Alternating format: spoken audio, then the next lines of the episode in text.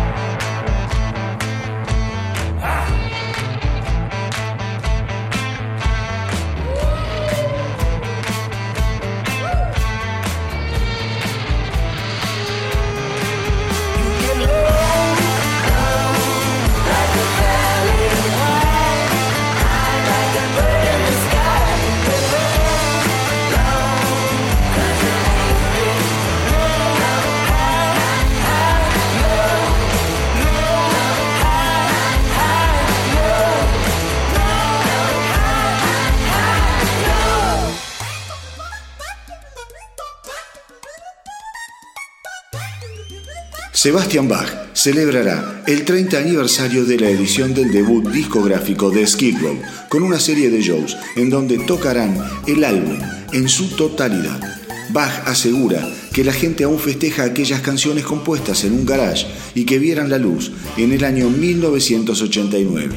Cinco años atrás, el cantante se había enfrentado a sus ex compañeros de Skid Row por no haber hecho nada para conmemorar los 25 años de la edición de su debut. Es así entonces que esta vez será él el encargado de honrar y festejar las tres décadas de vida de aquel memorable trabajo. La gira comenzará en Nashville el 30 de agosto y se extenderá hasta noviembre y los tickets ya están a la venta. Editado en enero de 1989, el álbum Skid Row catapultó a la fama mundial a estos rockeros de Nueva Jersey, vendiendo 5 millones de copias solamente en los Estados Unidos y generando tres simples super exitosos con las canciones 18 and Live, Youth Gone Wild y I Remember You.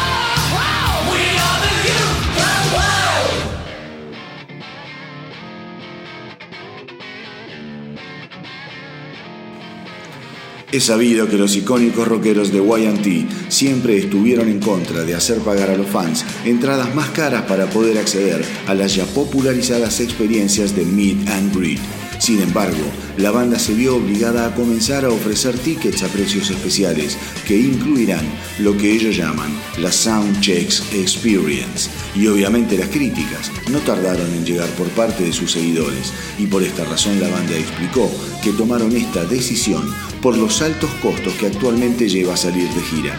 De hecho, aseguran que o comenzaban a cobrar extras a cambio de estar más en contacto con los fans como hacen el resto de las bandas, o directamente tenían que dejar de salir a la ruta.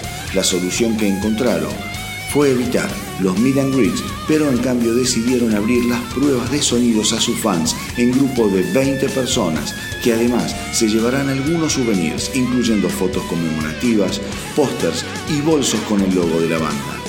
En 2016, el cantante Dave Minichetti había asegurado que para ellos los meet and greets eran una estafa, un verdadero intento por terminar de exprimir el bolsillo de los fans y que ellos nunca caerían tan bajo porque consideraban que sus fans valían oro. Conclusión, mejor no hablar de ciertas cosas.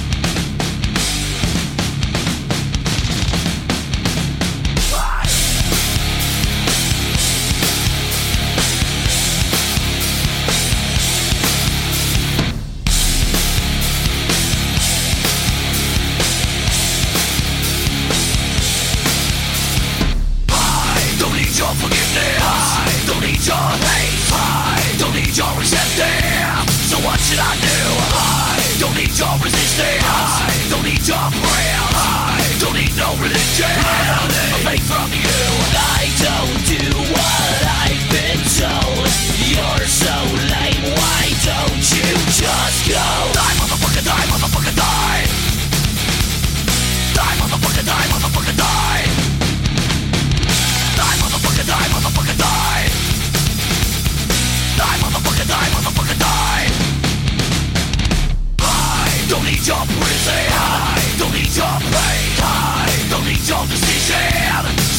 I don't need your approval I don't need your help I don't need your lecture I from you I'll be sorry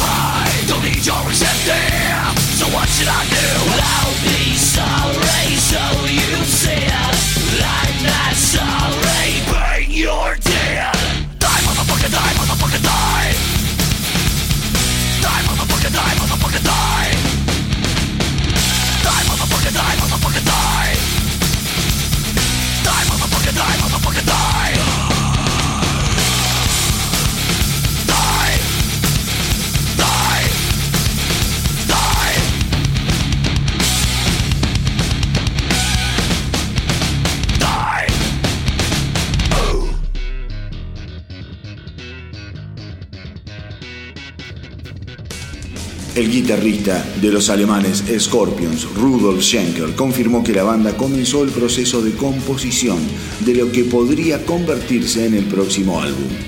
De concretarse, el trabajo se convertiría en el sucesor de Born to Touch Your Feelings, una colección de viejas y nuevas baladas editado en el 2017. Schenker aseguró que se encuentra en el estudio tratando de encontrar nuevas ideas, pero sin la certeza de que las mismas lleguen a formar parte de un disco. Según él, todo es cuestión de inspiración y actualmente están viendo para dónde lo llevan las musas.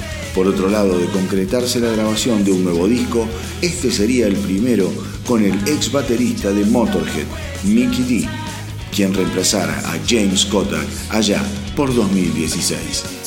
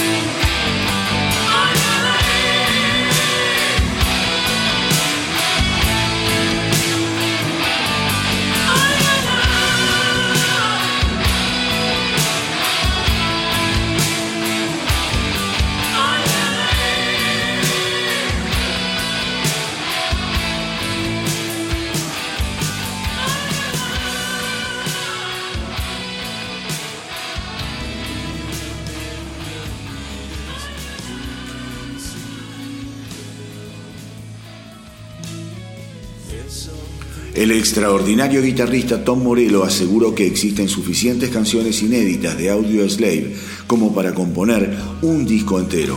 Tal es así que el músico no descartó la posibilidad de la edición de un cuarto disco de Audio Slave con la voz del desaparecido Chris Cornell.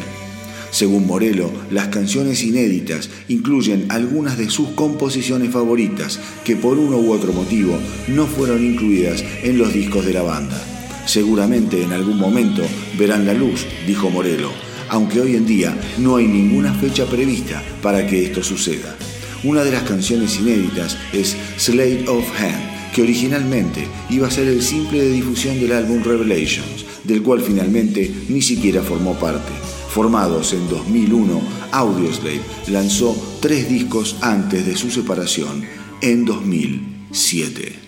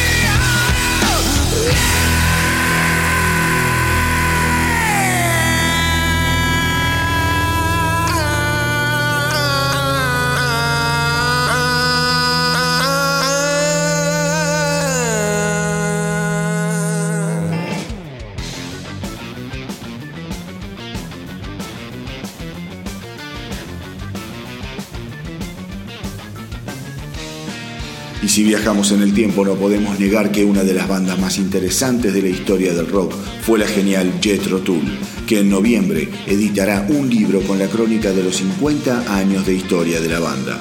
El cantante y genial frontman Ian Anderson confirmó además que la edición incluirá también nuevo material. Según Anderson, el libro llamado La balada de Jethro Tull es sin duda la historia definitiva de la banda e incluye testimonios del propio Anderson y de ex miembros de la agrupación. Un libro repleto de historias personales, fotos inéditas, notas periodísticas y tapas de sus álbumes. El libro será presentado en dos ediciones, la llamada Classic Version y la Signature Edition, de la cual se editarán solo 500 copias y que incluirá un simple con nuevo material grabado específicamente para el proyecto. Mientras espera la edición del libro, Jethro Tull sigue girando para conmemorar los 50 años de vida tocando en Europa y en los Estados Unidos hasta fines del 2019.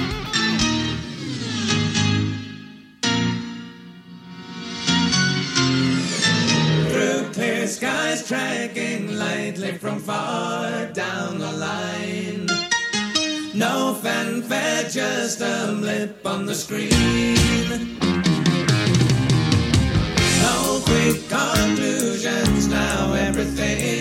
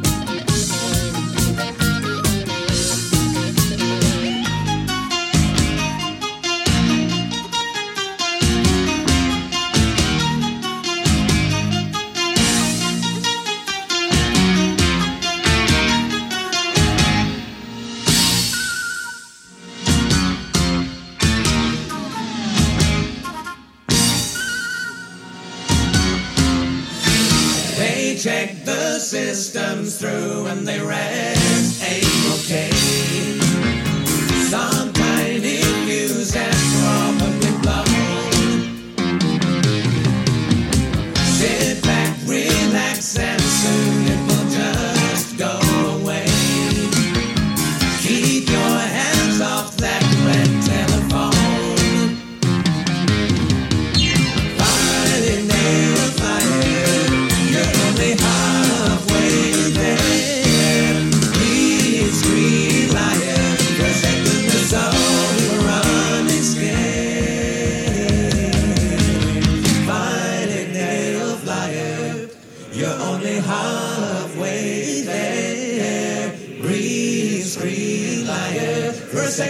So we were running scared.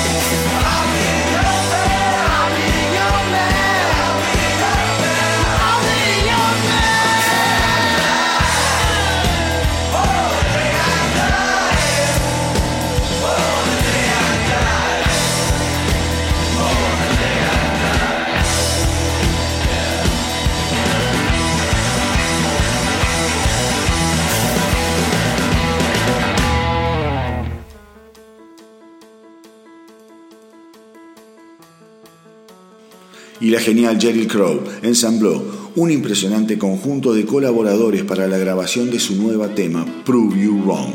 La canción cuenta con la participación de Steven Hicks, Joe Walsh, Vince Gill y Maren Morris, un verdadero seleccionado de estrellas que dan forma a esta canción que cuenta la historia de una mujer que encuentra la felicidad luego de romper con su amante.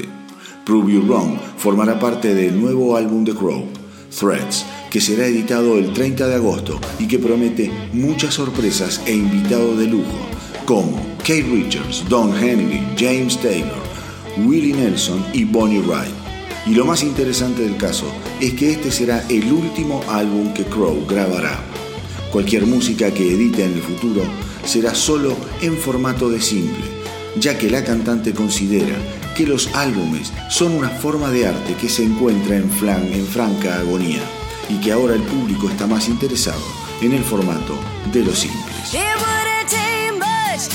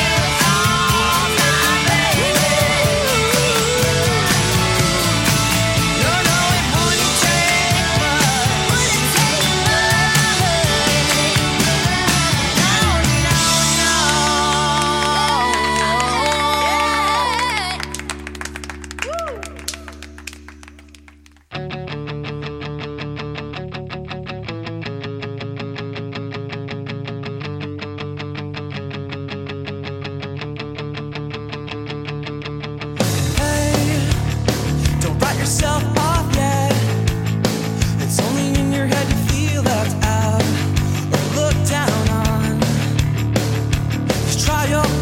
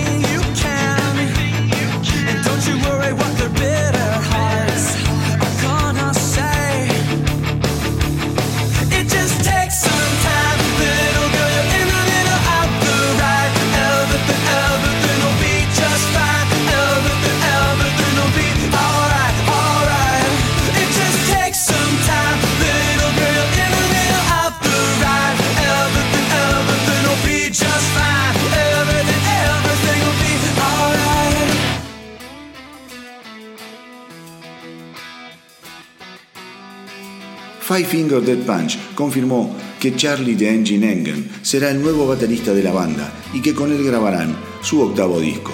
Engen debutó con los Five Finger en la gira que la banda realizara en 2018 junto a Breaking Benjamin, reemplazando al Jeremy Spencer, el baterista original del grupo. De hecho, fue el mismísimo Spencer el que dio con su reemplazante a través de Instagram y cuando le comunicó a sus compañeros que abandonaría el grupo, al mismo tiempo le sugirió quién podía ser su reemplazo. En cuanto a la banda, es evidente que están más que conformes con el desempeño de Engine, al que consideran un baterista bestial. Engine, de 34 años, es algo así como un prodigio de la batería, que durante más de 15 años se ha dedicado a dar clases y a tocar en bandas como Scale the Summit e Ideology. El saliente Spencer es uno de los miembros fundadores de Five Finger Dead Punch y se vio obligado a abandonar la banda luego de ser sometido a una cirugía de espaldas, tras la cual nunca pudo volver a rendir al 100% de sus capacidades. De todas formas, todavía está por verse si Engine permanecerá como miembro estable de los Five Finger Dead Punch.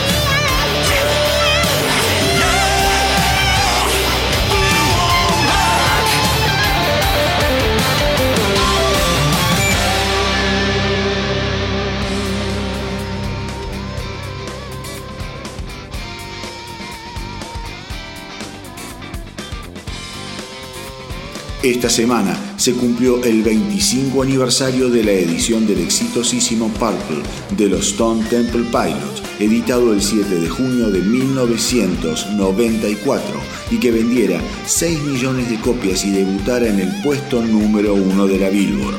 Por este motivo se viene la edición especial y remasterizada del álbum, que incluirá grabaciones raras e inéditas, tanto en estudio como en vivo. Esta edición verá la luz el 13 de septiembre y contendrá tres CDs y un LP. Scott Weiland, Dean DeLeo, Robert DeLeo y Eric Kretz grabaron la mayor parte de este clásico en Atlanta bajo la tutela del productor Brendan O'Brien. Purple contiene algunos de los mayores clásicos de la banda, como Interstate Love Song y Baseline.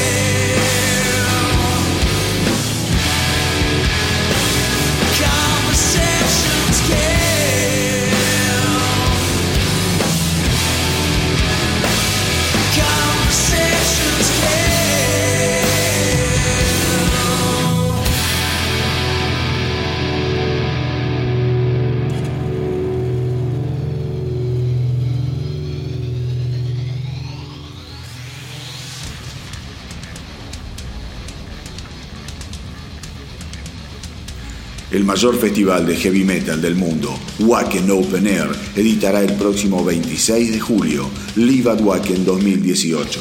El lanzamiento incluirá actuaciones de Sepultura, Nightwish y Halloween, entre otros, en un set compuesto por dos DVDs y dos CDs. Sin dudas los fans del metal serán capaces de revivir el calor y la energía de este festival, que es un número puesto a la hora de hacer explotar las cabezas. Wacken es el festival más importante y establecido en el planeta y convoca a 75.000 fans dispuestos a disfrutar de más de 150 bandas en 8 escenarios dispuestos en un área de 280 hectáreas.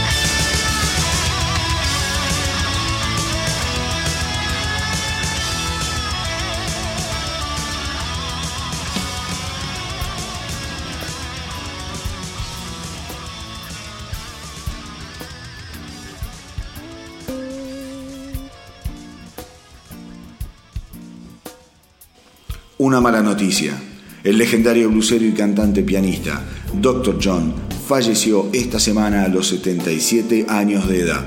John, oriundo de Nueva Orleans, ganó 6 Grammys a lo largo de su carrera y en 2011 fue inducido al Rock and Roll Hall of Fame. Rock in Peace, Dr. John.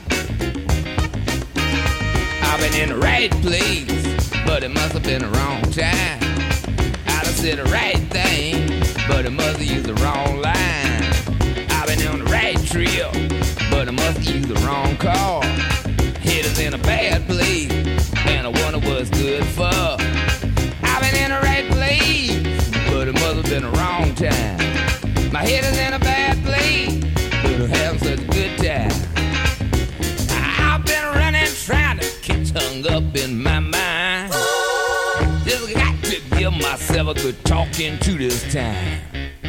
Just need a little brain salad surgery. I got to cue my insecurity that I've been in the wrong place, but it must have been the right time. I've been in the right place, but it must have been the wrong song.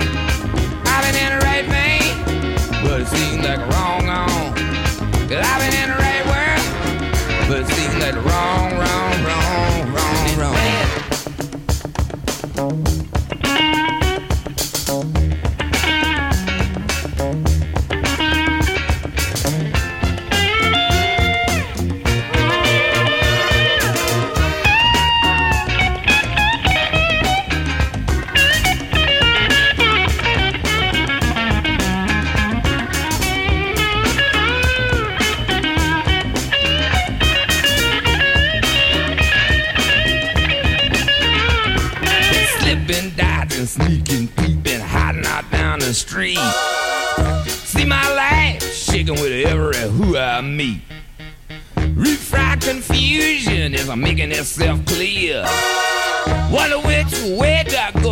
get on out of here? Cause I've been in the right place, but it must have been the wrong time. And I done said the right thing, but I must have used the wrong line.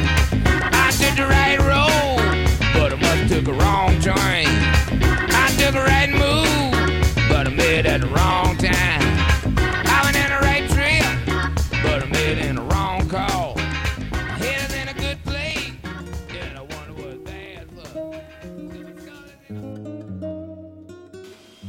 otro que nos abandonó a la temprana edad de 47 años fue el ex cantante de la banda brasilera Angra, André Matos. Increíblemente, Matos había tocado el domingo pasado en San Pablo con la banda Shaman. Las razones de su muerte aún no se dieron a conocer, así que para él también Rock in Peace y este recuerdo, Carry On.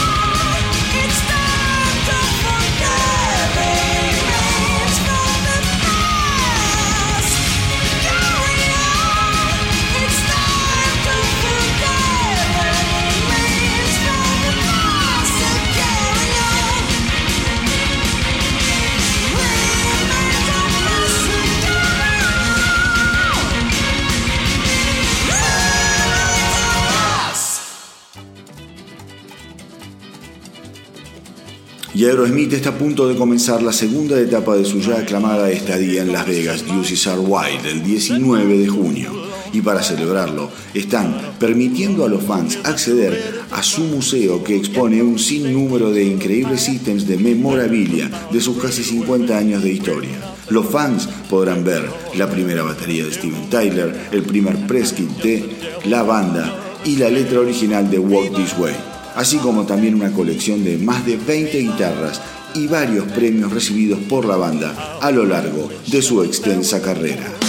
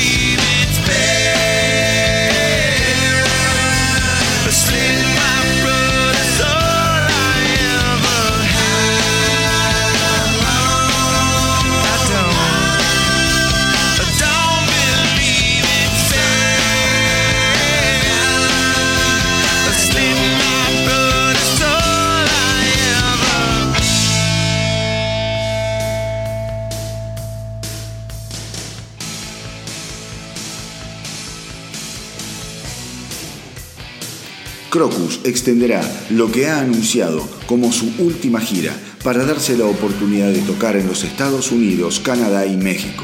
Estos legendarios rockeros suizos anunciaron en septiembre de 2018 que se embarcarían en su última gira Adiós amigos, con la intención de concluirla en diciembre de 2019 en la ciudad de Zurich. Sin embargo, no han podido resistirse al llamado de sus fans americanos y por eso es que seguirán dando shows durante el 2020. Formada en 1975, Crocus ha vendido más de 15 millones de discos a lo largo de su carrera y ha girado incontables veces por el planeta, certificando discos de oro y platino, tanto en los Estados Unidos como en Canadá.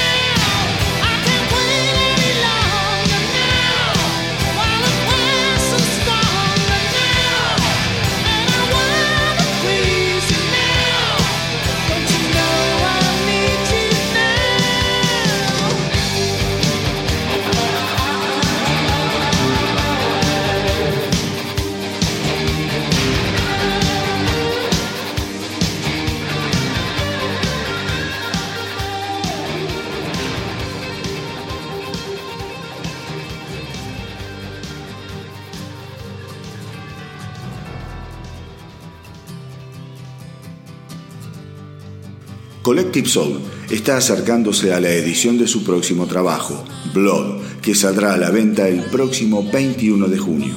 Y mientras esperan el lanzamiento, la banda está de gira con otros clásicos de los 90, los Gin Blossoms. Así que ahora vamos a homenajear a estas dos bandas con un doblete noventoso que seguramente les traerán muy pero muy buenos recuerdos.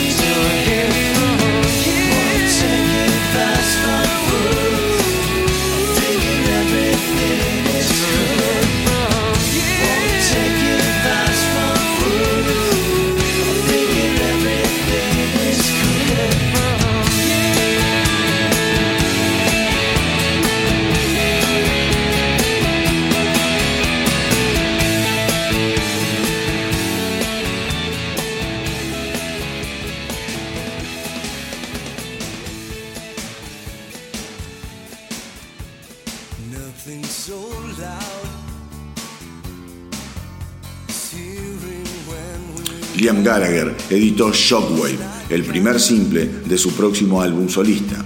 Luego de estrenar la canción en vivo esta semana, el tema fue finalmente editado como adelanto de lo que será su disco, Why My Why Not, y muestra a Liam siguiendo la beta de lo que fuera su primer álbum solista, con mucho vintage rock en su sonido.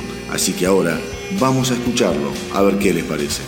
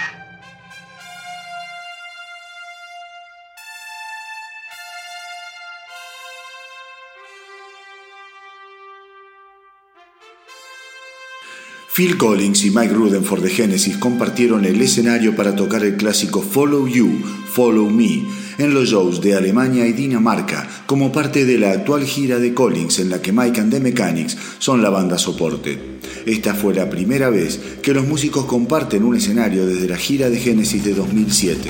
Desde la vuelta a los escenarios de Collins, varias versiones sobre una posible reunión de la legendaria banda inglesa han comenzado a sonar. De concretarse, Collins no estaría en condiciones de tocar la batería por sus problemas de espalda, y una de las condiciones del músico es que su reemplazo sea nada más ni nada menos que su hijo Nick, quien lo viene acompañando actualmente en sus shows.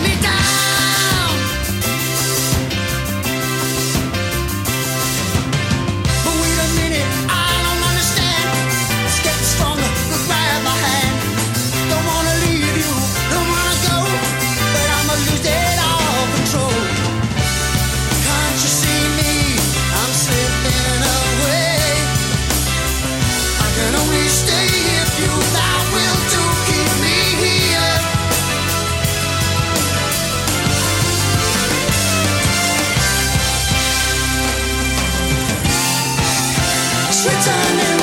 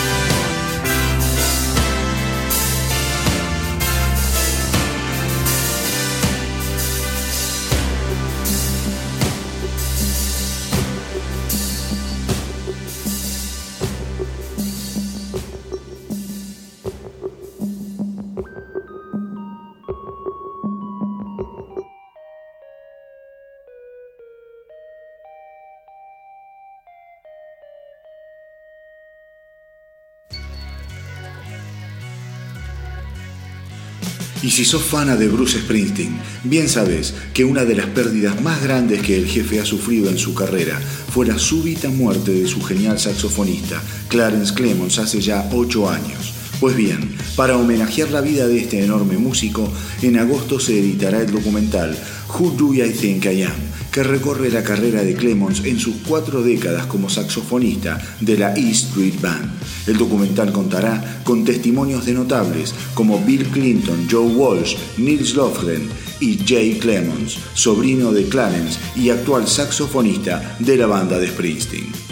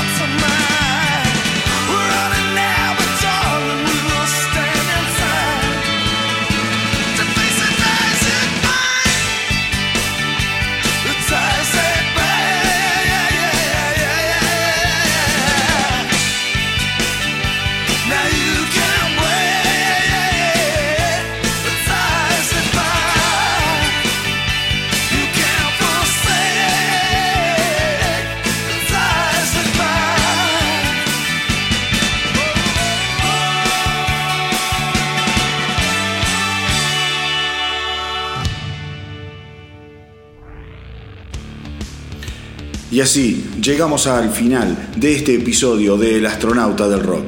Espero que la hayan pasado tan pero tan bien como yo.